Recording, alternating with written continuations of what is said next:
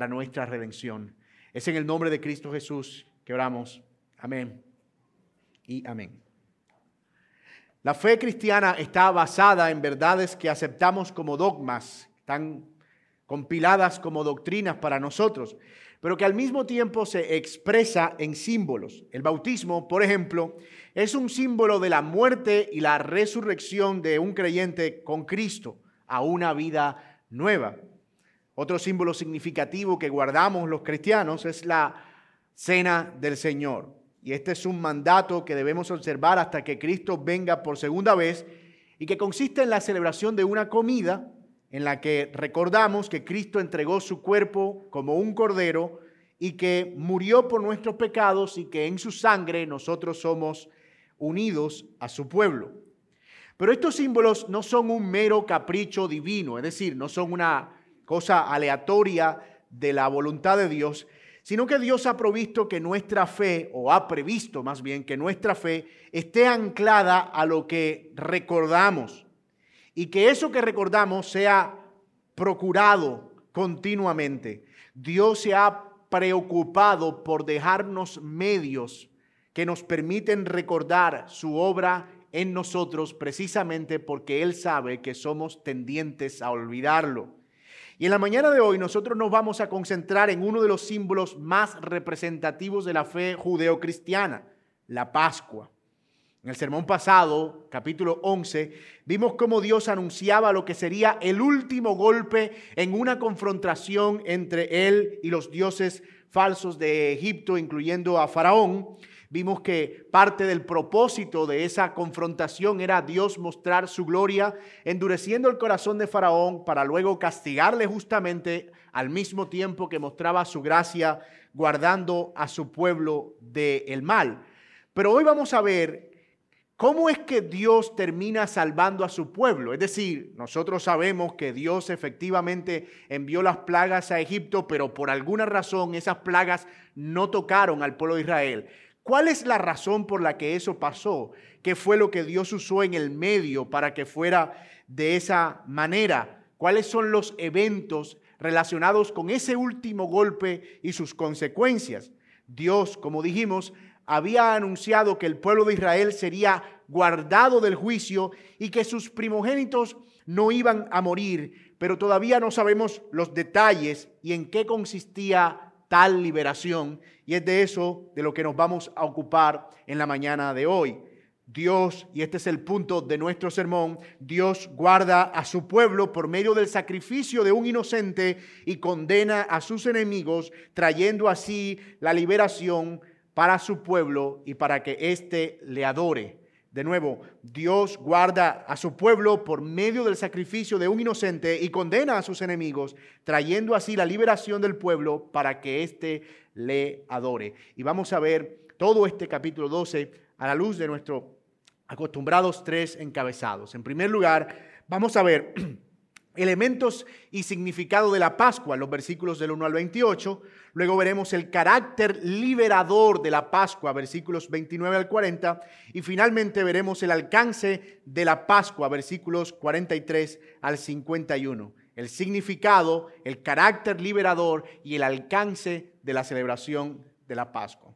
Veamos entonces nuestro primer encabezado, elementos y significados de la Pascua, versículo 1 del capítulo 12 es una instrucción que el Señor le está dando a Moisés y esa instrucción consiste en que el pueblo de Israel aparte un cordero y que durante cuatro días lo preserve para ofrecerlo en sacrificio al Señor. Dios está haciendo los preparativos para sacar a su pueblo de la esclavitud para que vaya y le adore en el lugar que él ha establecido. Pero eso no es algo que debía tomarse a la ligera. El propósito de Dios era afirmar la confianza de su pueblo, mostrando que Él era su Dios y que castigó a sus enemigos, pero también Dios estaba proveyendo los recursos para que Israel se convirtiera en una nación. De hecho, ellos no iban a salir con las manos vacías, como lo veremos, sino que los mismos egipcios iban a proveer el dinero que ellos necesitarían o el tesoro que ellos necesitarían para convertirse en una nación. Y aquí, en este capítulo 12, Dios no, les está, no solo les está mostrando que es su Dios y que se va a ocupar de sus enemigos, no solo les está proveyendo un tesoro nacional, sino que les está construyendo una identidad nacional. Él está construyendo a Israel o está estableciendo a Israel como una nación y eso no es algo menor. Miren lo que dice el texto hablen a toda la congregación de Israel y digan, el día 10 de este mes, cada uno tomará para sí un cordero según sus casas paternas, un cordero para cada casa. Y noten que el versículo 5 eh, dice, eh, el cordero será un macho sin defecto de un año y lo apartarán de entre las ovejas y de entre las cabras y lo guardarán hasta el día 14 del mismo mes entonces toda la asamblea de la congregación de Israel lo matará al anochecer y ellos tomarán parte de la sangre y pondrán en los dos postes y en el dintel de las puertas. Y noten aquí cómo vemos al Señor de nuevo haciendo énfasis en el hecho de que ese día precisamente comenzaba la liberación de Israel. El versículo 2 dice, este mes será para ustedes, el principio de los meses será el primer mes del año para ustedes. Hasta ese momento, Israel no tenía una identidad como nación. Era un pueblo que vivía subyugado por los egipcios y habían asumido sus costumbres e incluso su calendario. Pero aquí, como vemos, Dios los está equipando. Les está diciendo, ustedes van a ser una nación, van a salir libres por medio de gran liberación, van a establecerse en una tierra, van a llevar un tesoro nacional con ustedes y van a tener una identidad como nación. Van a tener su propio calendario, su propio inicio de días en el año. Y eso va a coincidir con su liberación. La palabra Pascua que nosotros vemos aparecer en el versículo 11 en inglés es una palabra interesante porque es algo como Passover. Es, es como pasar por encima. Y viene de una palabra hebrea que es la palabra pesar que sugiere de nuevo la idea de pasar de largo o pasar por alto. Es como que eh, tú vas en una carretera y de repente hay algo que está en el medio y tú pasas por un costado y sigues tu camino. Y esa palabra Dios la está asociando directamente con el evento por medio del cual Él pasaría por alto en el día del juicio a las casas donde se hubiere guardado cada elemento de esa celebración, los cuales se mencionan en este texto de manera explícita. El día 10 del mes debían apartar un cordero sin defecto por cada casa, el cual podía compartirse si la casa era pequeña con un vecino. El cordero, número 2, debía ser un macho sin defecto. Podía ser una oveja o podía ser de una cabra. Además de eso, debía reservarse por cuatro días, desde el día 10 hasta el día 14, donde sería sacrificado en la noche. La sangre del cordero debía manchar los dos postes laterales de la puerta, pero también el dintel, que es como el travesaño, la parte de arriba de la puerta. El cordero debía asarse por completo y debía comerse con pan sin levadura y hierbas amargas. No podía dejarse crudo o guardar porción para el día siguiente. Debía comerse con los lomos ceñidos. Esta expresión muy típica de Reina y Valera no es otra cosa que Acuérdense que ellos vestían túnicas, era como levantarse la túnica y amarrársela aquí arriba para que pudieran correr o caminar con libertad. Eso era lo que significaba básicamente ceñirse los lomos. Y además de eso debían tener calzado en sus pies, porque indicaba que una vez comieran debían salir. Todo eso que nosotros mencionamos son los elementos de esa Pascua al Señor. Ahora bien, ¿Por qué Dios está mandando algo tan extraño? A nuestros ojos eso se ve raro, muy extraño. El versículo 12 nos da la respuesta. Porque esa noche pasaré por la tierra de Egipto y heriré a todo primogénito de la tierra de Egipto, tanto de hombre como animal. Ejecutaré juicios contra todos los dioses de Egipto, yo el Señor. Y aquí está la utilidad de todo eso. La sangre les será a ustedes por señal en las casas donde estén. Cuando yo vea la sangre, Pascua, pasaré de largo. Cuando yo vea la sangre, pesá, pasaré por encima, pasaré de largo. Y ninguna plaga vendrá sobre ustedes para destruirlos cuando yo hiera la tierra de Egipto. la razón de toda esta mística en un cordero que muere y derrama su sangre no era otra sino servir como una señal para la liberación de Israel. Yo quiero que a estas alturas ustedes noten algo. Técnicamente, todo primogénito en toda casa de Egipto debía morir de acuerdo con el juicio de Dios, tanto de los egipcios como de los judíos. Dios pudo simplemente haber identificado quién era un judío y pasarlo por alto. Pero él decide poner algo en el medio que iba a demandar su obediencia y su confianza irrestricta. E iba a ser necesario que ellos pusieran en marcha ese plan tal cual como Dios lo había indicado. En cierto sentido, la salvación de los primogénitos egipcios iba a ser un acto de fe y de confianza, de saber que eso que Dios estaba prescribiendo era la forma en la que iban a ser liberados. Por demás está decir que si un judío no llevaba a cabo este ritual, no importaba si fuera judío, su primogénito en su casa iba a morir. Dios iba a ejecutar su juicio de todas maneras. Y eso es importante tenerlo en mente porque no es como que Dios estableció eso simplemente para adornar la noche. No, era un medio de liberación. Ahora bien, eso parece no tener un significado muy claro para los israelitas. Ellos no tenían que entenderlo todo para poder confiar. Solo debían hacer lo que Dios estaba mandando, solo debían obedecer. Pero nosotros tenemos un panorama mucho más claro. Y visto desde el gran panorama de la redención, nosotros, por así decirlo, no hemos visto la película completa y vemos aquí a Dios salvando a un culpable, tanto eh, los egipcios eran culpables, pero también los hijos de los judíos, pero Dios está salvando aquí a los culpables de su pueblo por medio de la muerte de un ser inocente.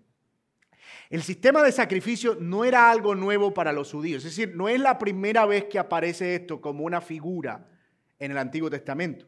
Ellos ya estaban familiarizados con el acto de ofrecer corderos y animales en sacrificio, desde los días incluso de Adán. Recuerden ustedes, cuando Adán y Eva caen en pecado, eh, el Señor le dice, ustedes deben morir porque esa es la condición, la paga del pecado es la muerte. Y ellos descubren que están desnudos, intentan cubrirse con unas hojas de higo.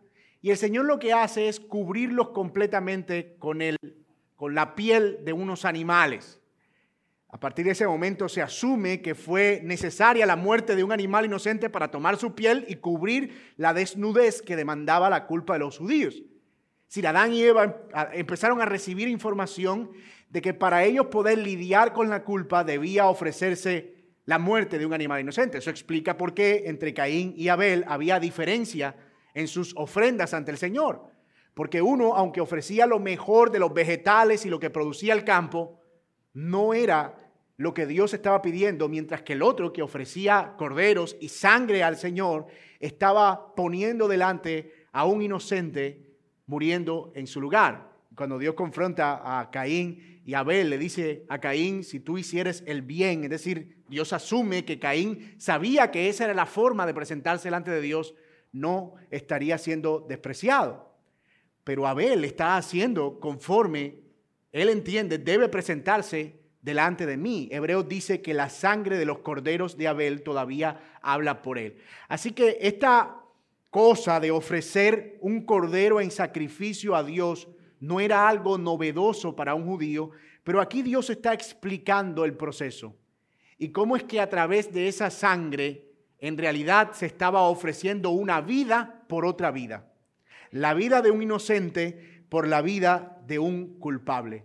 Ahora bien, nosotros tenemos todavía un panorama, como dije, mucho más claro, porque visto desde esa perspectiva amplia del Nuevo Testamento, para nosotros tiene muchísimo sentido en la persona de Cristo. Primera de Pedro 1, 18 al 19 dice, ustedes saben que no fueron redimidos de su vana manera de vivir, heredada de sus padres, con cosas perecederas como oro o plata, sino con sangre preciosa como de un cordero, sin tacha y sin mancha, la sangre de Cristo porque Él estaba preparado desde antes de la fundación del mundo, pero se ha manifestado en este último tiempo por amor a ustedes. Limpien, dice primero a los Corintios 5, 7, la levadura vieja para que sean masa nueva, así como lo son en realidad, sin levadura, porque aún Cristo, nuestra Pascua, ha sido sacrificado. Cristo es un cordero, desde nuestra perspectiva, el cordero, no guardado por cuatro días, sino apartado, dice la Biblia, desde antes de la fundación del mundo, para nuestro rescate. Él fue un cordero perfecto, eso significa sin pecado, por eso pudo levantarse al tercer día entre los muertos, sin mancha alguna, por lo que su muerte asegura nuestra redención. Y notemos aquí algo importante. La sangre no es el medio de salvación, sino la señal de que un sacrificio ya se ha efectuado. La sangre en sí no tenía el poder para salvar a los egipcios solo era la señal de que algo había sucedido en esa casa. Y ese algo era un animal inocente, murió aquí, de acuerdo con lo que Dios había establecido como condición. Nosotros hoy vemos o podemos ver mucho misticismo alrededor de la sangre, pero eso desconectado de la realidad teológica de una vida inocente muriendo por un culpable no tiene poder alguno. Invocar la sangre de Cristo no es un mantra milagroso. No es algo como que yo digo la sangre de Cristo, entonces todo lo, malo se purifica. Porque no hay nada místico en la sangre.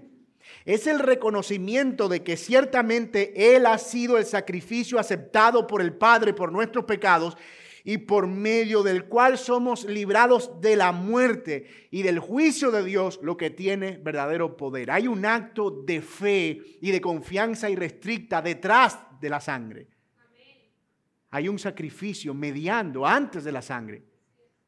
Y eso es lo que realmente tiene poder, en este caso, para librar de la muerte. Algunas veces, y este misticismo ha llegado al extremo de que persona te dice, mira, ven acá ahora por mi casa y rocié a la sangre de Cristo porque siento que no puedo dormir. No hay nada ahí. A menos que yo pueda predicarle a la pared de la casa y decirle, pared, arrepiéntete de tu humedad y tu moho y conviértete. Porque el juicio, a menos que se le pueda predicar a una pared, entonces la sangre tendrá un poder para librar. Pero fíjense cómo poder comprender qué es lo que está mediando detrás del sacrificio nos ayuda incluso en la práctica y cómo asumimos estos símbolos y estos elementos de manera correcta. Ahora, noten algo todavía mucho más interesante en este texto, en este capítulo 12. Aquí, en el versículo 25, dice, cuando entren en la tierra que el Señor les dará como ha prometido guardarán este rito. Es decir, no era una sola vez que lo iban a hacer. Ellos debían continuar haciendo eso una y otra vez, año tras año, de manera perpetua. Y el versículo 26 dice, y cuando sus hijos les pregunten, ¿qué significa este rito para ustedes? Ustedes les dirán, es un sacrificio de la Pascua al Señor, el cual pasó de largo las casas de los israelitas en Egipto cuando hirió a los egipcios y libró nuestras casas. Y el pueblo se postró y adoró. Es interesante, muy interesante el carácter de recordatorio que tiene la Pascua o que tiene este evento. Si bien como dije, era la primera, no iba a ser la única. Ellos debían observarla cada año. Y de, de, nuevo, más interesante aún es ver a Dios aquí dando importancia al hecho de pasar esa verdad a sus hijos, a las próximas generaciones. El mandato cultural de Dios incluye traspasar a nuestros hijos la verdad del Evangelio. De hecho, hasta el día de hoy, los judíos, cuando celebran la Pascua, Parte del rito es que una vez tienen el cordero y están todos en la mesa y tienen todos los elementos, el hijo menor de la familia debe hacer la pregunta, papi, ¿qué significa todo esto? Y como parte del ritual, el padre debe contarle al hijo todos los detalles. Nosotros éramos esclavos en Egipto y el Señor un día envió el juicio contra los egipcios y pasó de largo por la casa de los israelitas trayendo gran liberación y ahora nosotros le recordamos adorándolo.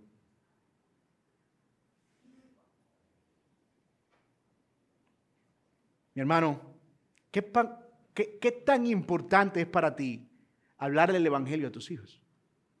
O recordarles la obra de Cristo en la cruz. A veces creemos que la meta de tener a nuestros hijos es que trabajemos duro para que se porten bien, que tengan buenas calificaciones, que no hablen durante el culto, que no usen tanto el teléfono.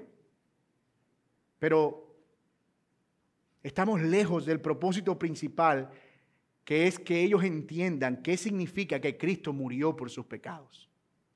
Nosotros debemos asegurarnos que nuestros hijos entiendan el Evangelio tan pronto como puedan tener la capacidad de entenderlo. Y cuando hablamos de entender el Evangelio, no estamos hablando de conocer algunas historietas de la Biblia desconectadas como de superhéroes evangélicos. Mira a Noé que construyó un arca y lo burlaban, pero él resistió el bullying.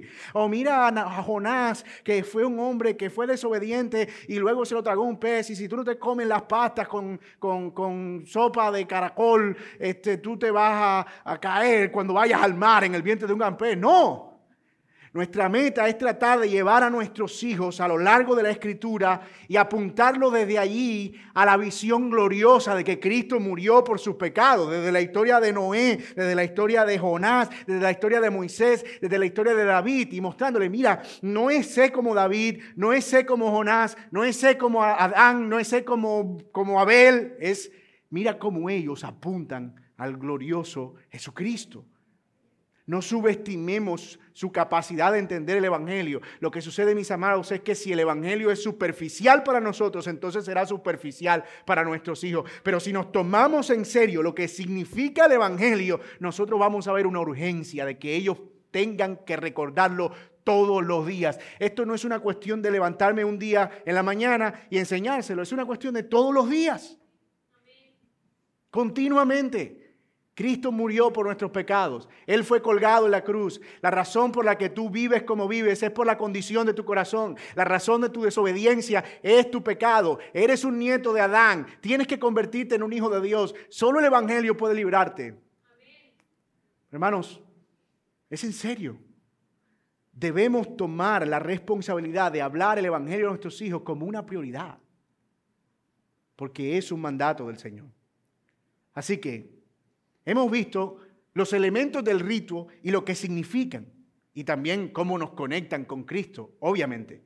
Pero veamos ahora cuáles fueron las implicaciones de ese evento.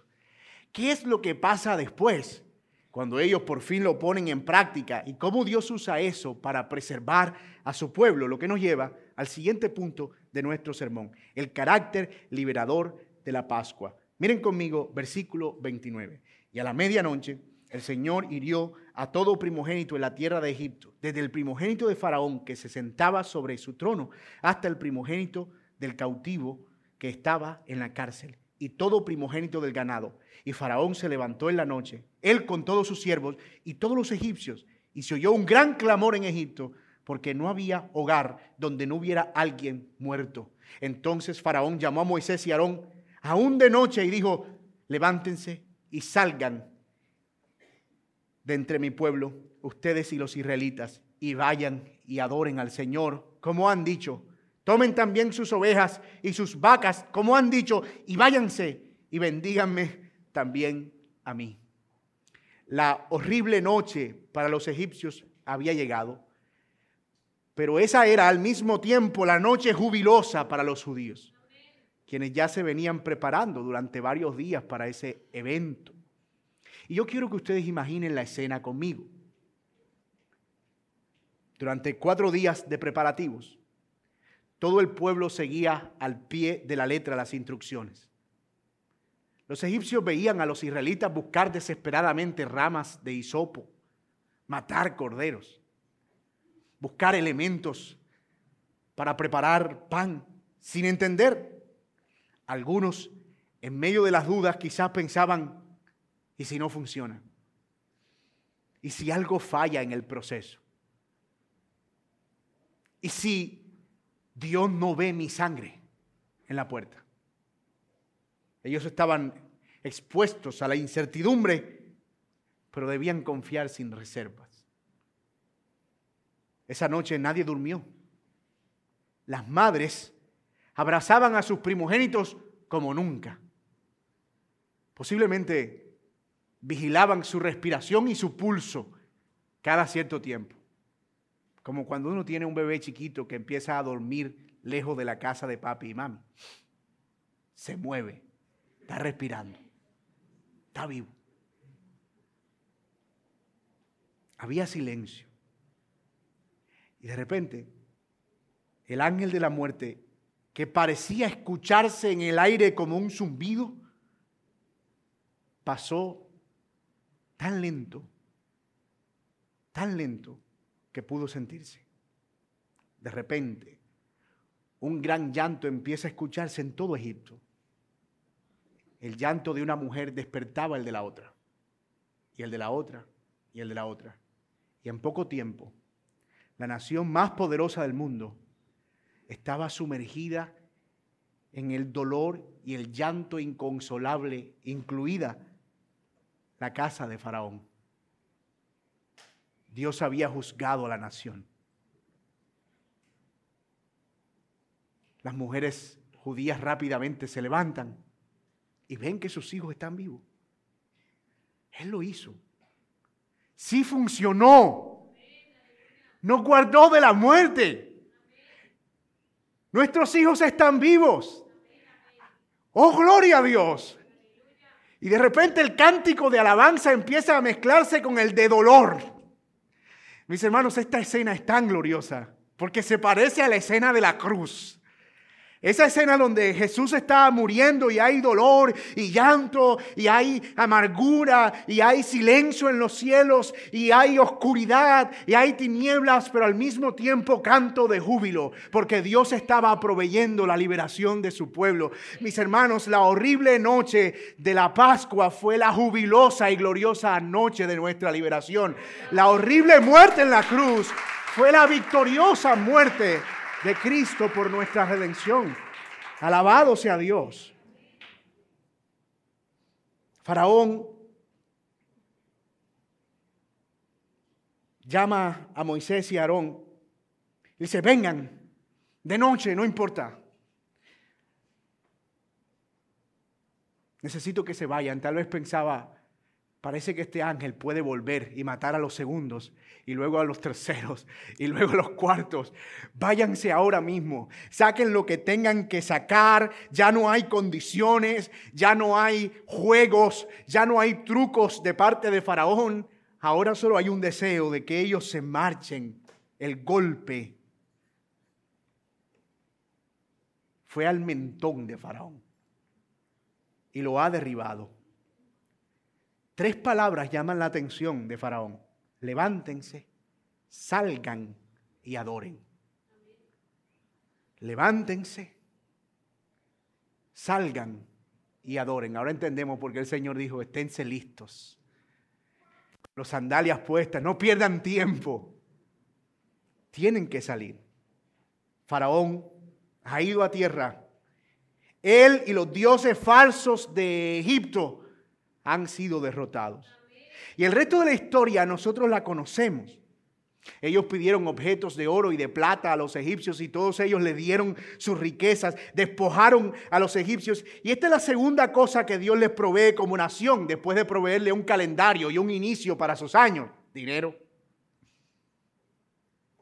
Lo explicamos en el sermón pasado, no era propiamente un robo, era un pago retroactivo de 400 años de trabajo, más prestaciones. Más de 600 mil salieron de Egipto. Eso es un número que ha sido objeto de discusión. Algunos dicen que no fueron tantos, que posiblemente es una cifra que pudo haber tenido un error. Pero no hay duda de que un pueblo que antes era esclavo ahora se dirige rumbo a la libertad para adorar a Dios.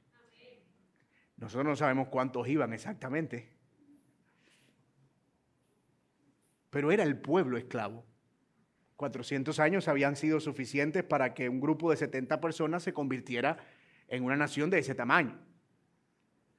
600 mil eran hombres que podían tomar un arma, es decir, que podían caminar, que no eran adolescentes, eran hombres de a pie, que podían hacer sus propias jornadas. Dios había dicho al pueblo que él estaría 400 años. En Génesis 15, 13, Dios le dijo a Abraham en una promesa, el pueblo estará siendo esclavo durante 400 años. Y 430 años después, el día, eh, de hecho, ese día se cumplían 430 años de haber llegado a Egipto. Ese día era el cumpleaños de Israel en Egipto. Y ese día salieron. Algunos abogan de que es una imprecisión. El Señor dijo 400, pero fueron 430. Falló Dios en su profecía. Dios no puede ser Dios. Pero hay una forma de verlo. En realidad ellos no estuvieron 430 años como esclavos. Al menos una parte de esos años fueron con un faraón que conocía a José y no fueron propiamente esclavos. Así que puede ser que los 400 años se refiera solo a los años de esclavitud. El punto es que Moisés lo enfatiza con la certeza de que la palabra de Dios estaba cumpliendo al pie de la letra. Dios estaba siendo fiel a su promesa y a su palabra. Y no es una coincidencia tampoco para nosotros que justo el día que los judíos celebraban la Pascua, en la última semana de la vida del Señor, Él se sentara con sus discípulos a comerla con pan y con vino. Había todo en la mesa. Probablemente el pan sin levadura, las hierbas amargas, el hisopo, pero faltaba algo en esa mesa. Faltaba un cordero. ¿Y cuál es la razón? el cordero iba a ser inmolado después de esa comida en una cruz.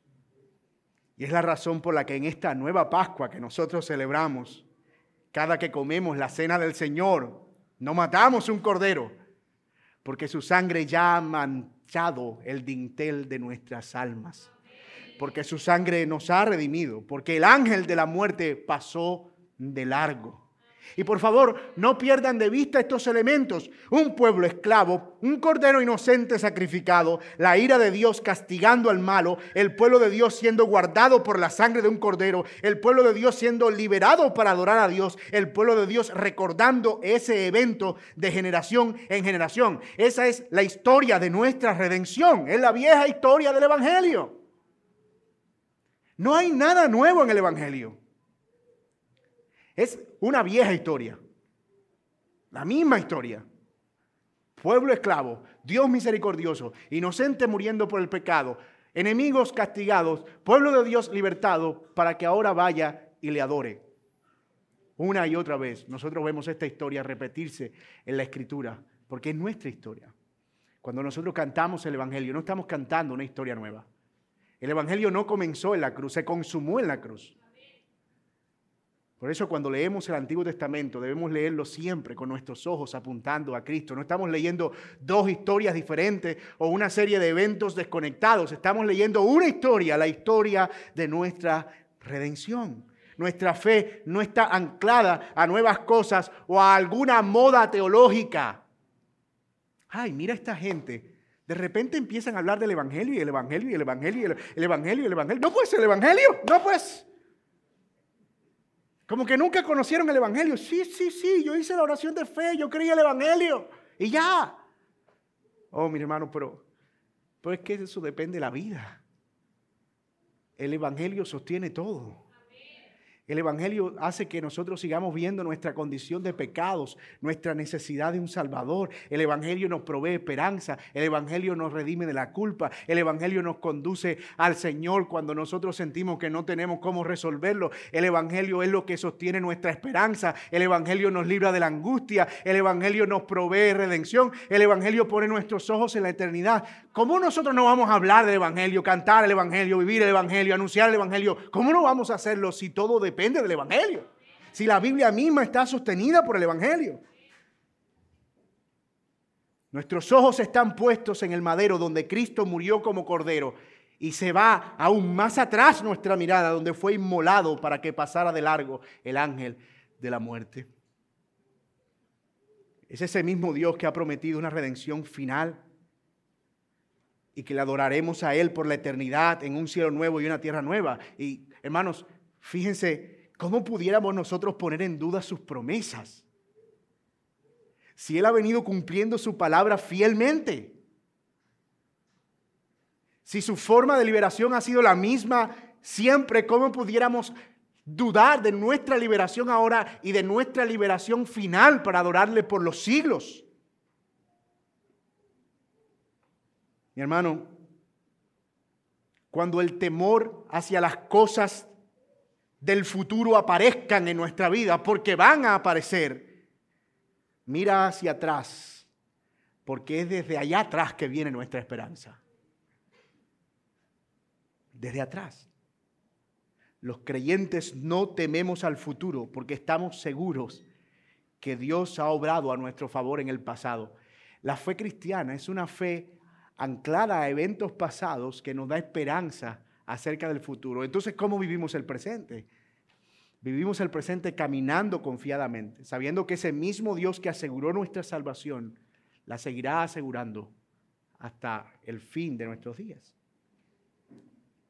Finalmente, el texto termina con unas recomendaciones acerca de los que no son parte del pueblo de Dios en cuanto a la celebración de la Pascua, lo que nos lleva a nuestro tercer y último encabezado en esta mañana. Miren versículo 43.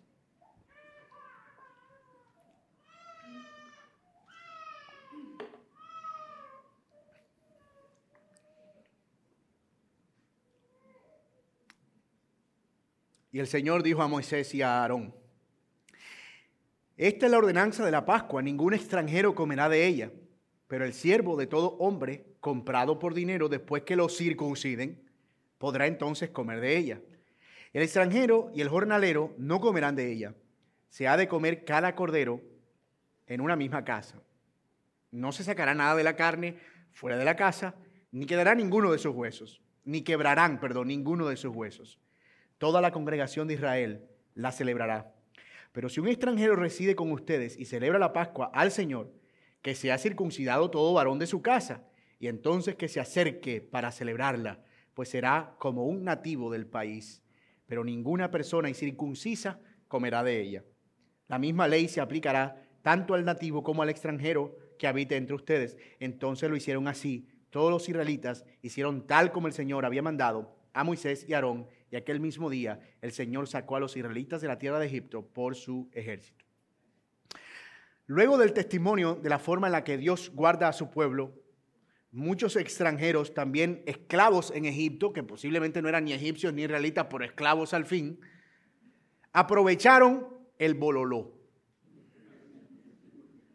¡Ey, ey, se va, güey, métete, métete ahí! Y usted que no, yo soy judío, pero judío.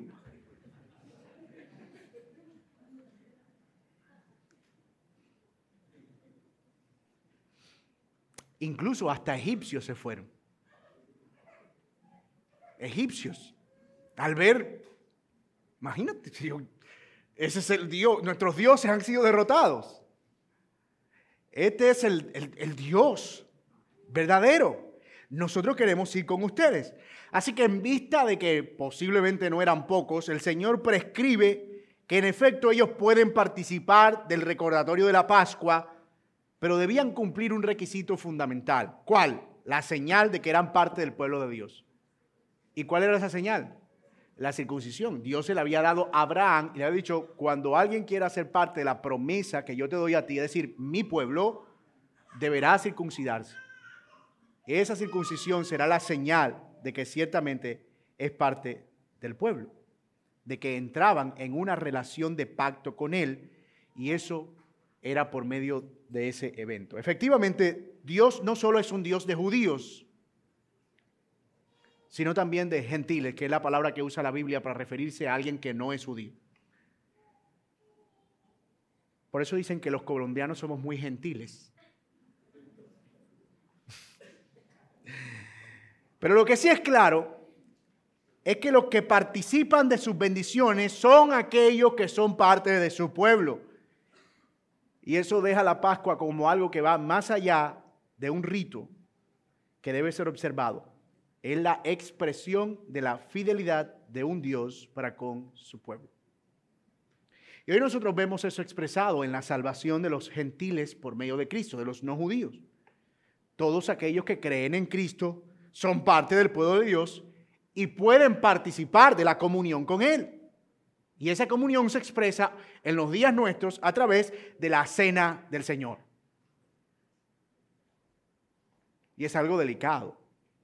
No se puede, dice Pablo a los Corintios, participar de la cena del Señor indignamente. Por eso cada vez que hay cena del Señor, nosotros tratamos de hacer un recordatorio. Si usted no es creyente, absténgase de tomar la cena. Si usted no está en comunión con el pueblo del Señor, absténgase porque el juicio y la disciplina del Señor puede venir sobre usted. Por eso dice Pablo, hay muchos enfermos y otros duermen entre nosotros. Por causa de tomar la cena del Señor indignamente. Las palabras que Pablo usa es sin discernir el cuerpo y la sangre de Cristo.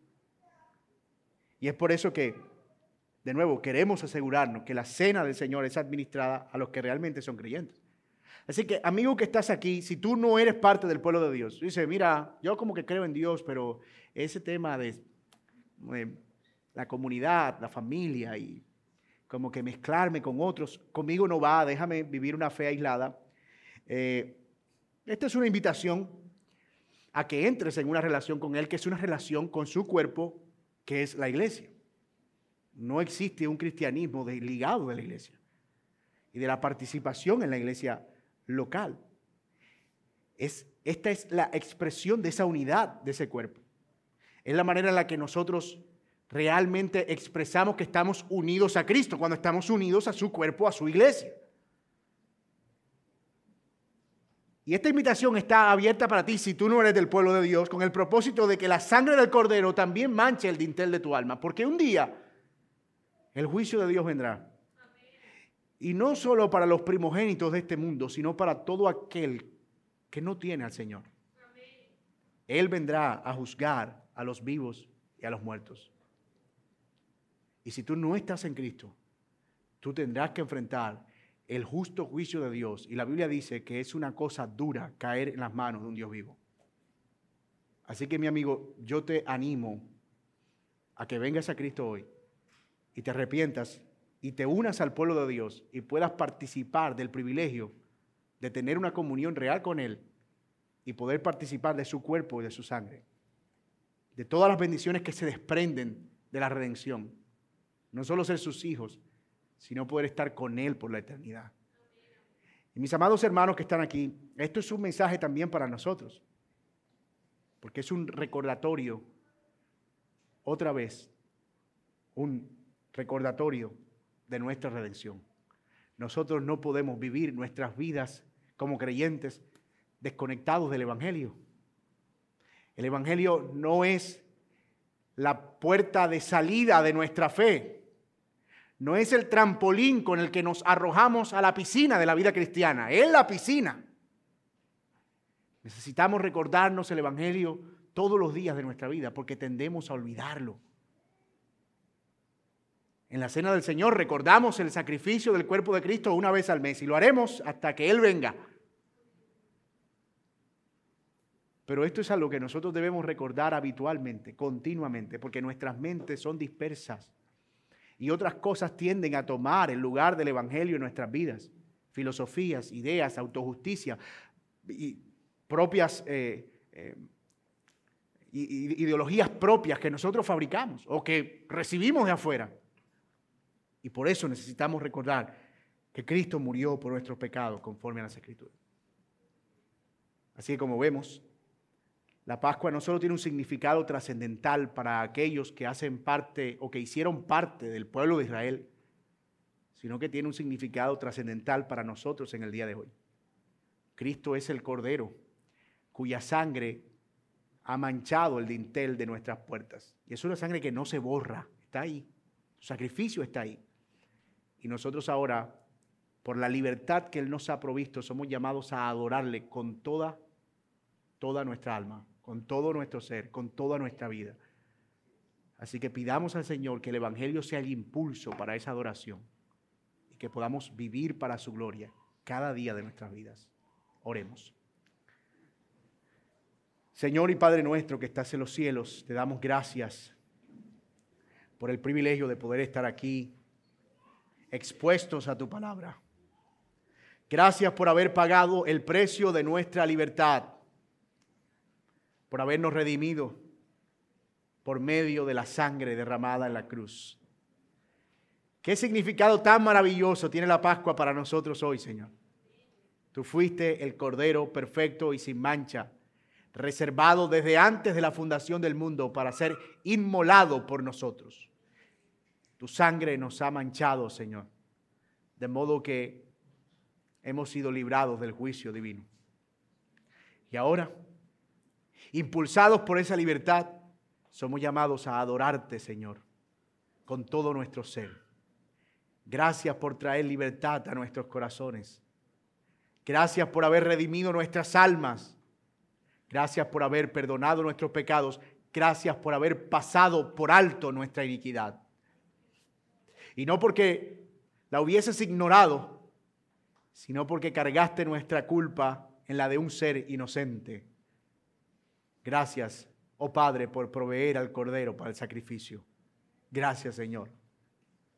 Oramos por los que no te conocen, para que puedan, Señor, abrazar la fe y confiar en ti, Señor, como el Cordero que trae libertad para sus pecados.